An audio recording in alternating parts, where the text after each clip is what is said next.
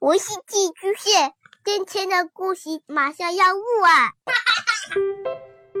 孩子的世界充满了色彩和欢乐，用有温度的声音讲你爱听的故事。白羊叔叔和大明的晚安故事。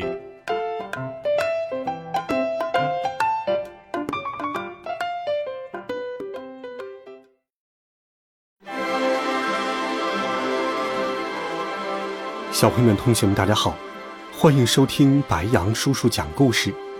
今天，白羊叔叔继续给你准备了经典科幻《海底两万里的故事》，一起来听第七集《不知种属的鲸鱼》。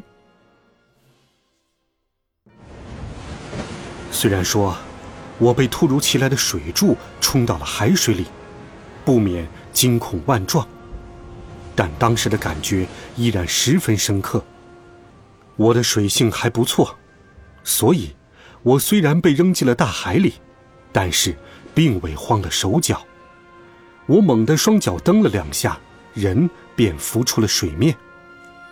我首先关心的是，我们的船在哪个地方？船上的人是否发现了我？亚伯拉罕·林肯号是否改变了航向？法拉格特舰长放没放救生艇下来？我还有获救的希望吗？夜色深沉，我隐隐约约的看见一堆黑乎乎的东西往东跑去。它的航行灯在远处若隐若现，渐渐消失了。那是我们的驱逐舰。我觉得自己无法获救了。救命啊！救命！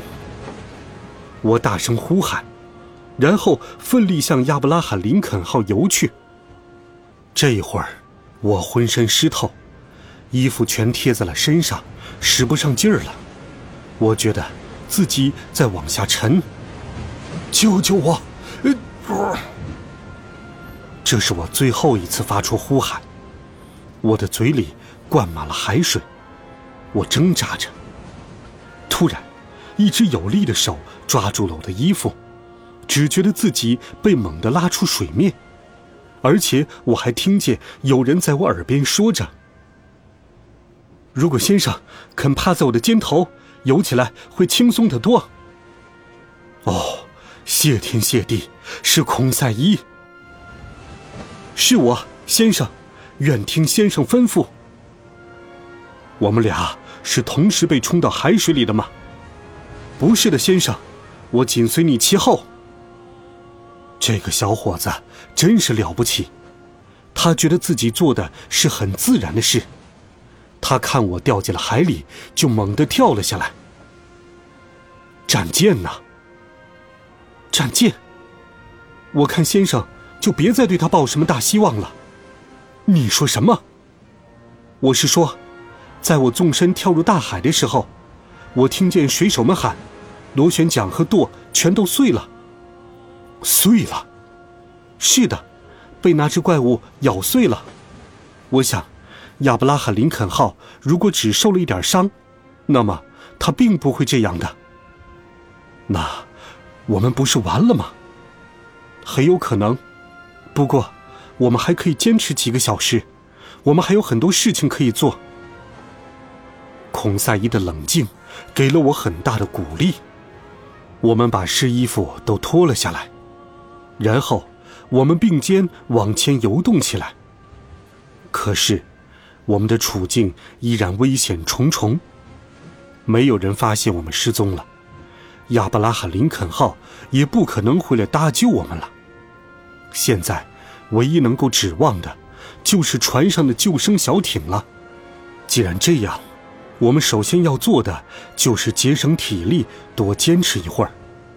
因此，我便决定，两个人不用同时使力，免得把力气用完。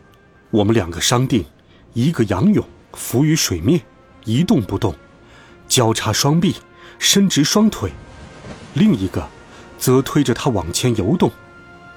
这种你躺我推的游法，不能超过十分钟。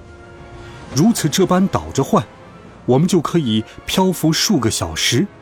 也许能坚持到天亮。可是，希望渺茫。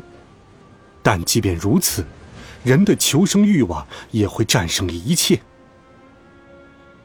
将近凌晨一点，我感到疲惫不堪了，我的四肢发生了极度强烈的抽搐，腿脚也变得僵直。孔赛伊只好把我拖住，因此，保住我俩性命的重任便落在了这个小伙子的头上。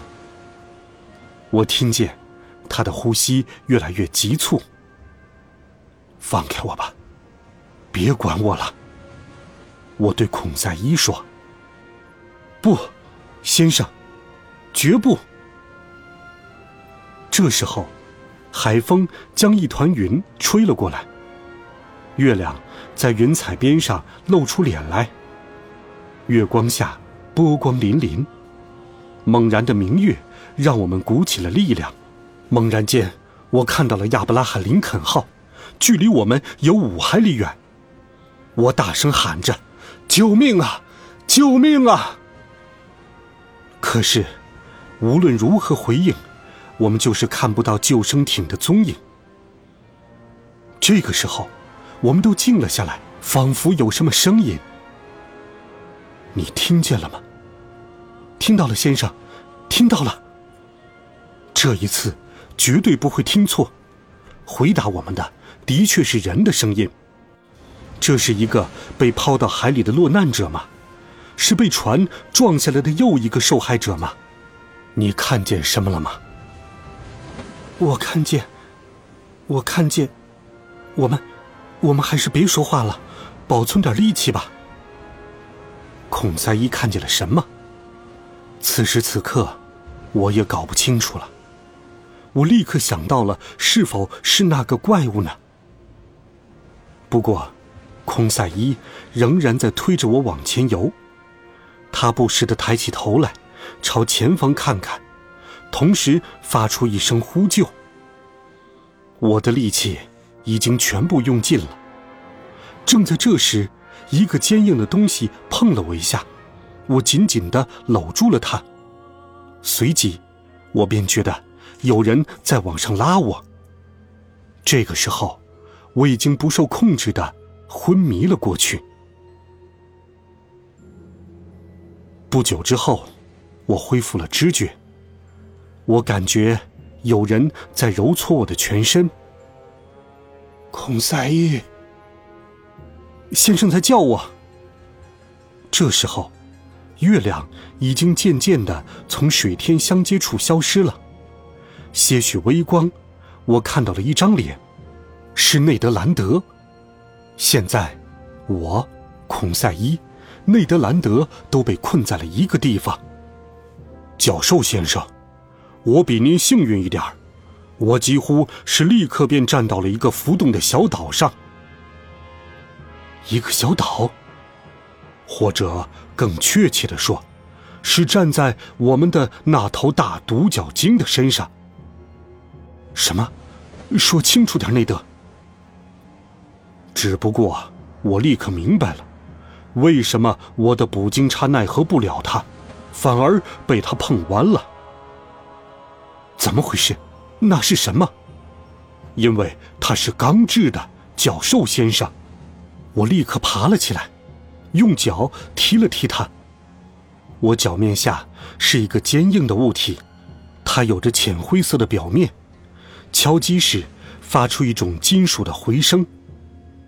现在，没什么可以怀疑的了。必须承认，这个我们一开始认为是独角鲸的东西，是一种更加奇特的人工制造的东西，这让我震惊不已。那么说，这只艇有动力装置，那么有没有人在操作？嗯。这是显而易见的，先生。不过，我待在这个浮动的小岛上已经三个小时了，它还是没有一点动静。内德兰德说道：“如果这个东西在水面行驶的话，我觉得没什么大碍，就怕它心血来潮潜入海里，那我们可就没命了。”嗯，内德兰德说的对，我们能不能获救，完全掌控在这艘船的神秘驾驶员的手里了。如果他要潜入海底，我们便一命呜呼了。我想，这个艇上一定有通气孔，可以使艇内外的空气进行互换。我们现在要想办法找到通气孔，让他们知道我们的存在。天渐渐亮了起来，晨雾笼罩着大海，但不一会儿，雾就消散了。当我们正在研究像个平台似的船顶部的船壳时，我们突然觉得这艘艇在渐渐往下沉去。见鬼！内德兰德大声喊道，他使劲踢着钢板。让我们进去啊！让我们进去啊！但是，这艘艇的螺旋桨的声音非常大，盖住了他的吼声。幸好，艇停住了往下潜。突然，艇内发出猛烈的掀动铁板的声音，一块铁板被掀开了，钻出了一个人。他尖叫一声，马上又缩了回去。过了一会儿。八个膀大腰圆的蒙面壮汉一声不响地钻了出来，把我们拖进他们那个吓人的、不知是什么的亭里面去了。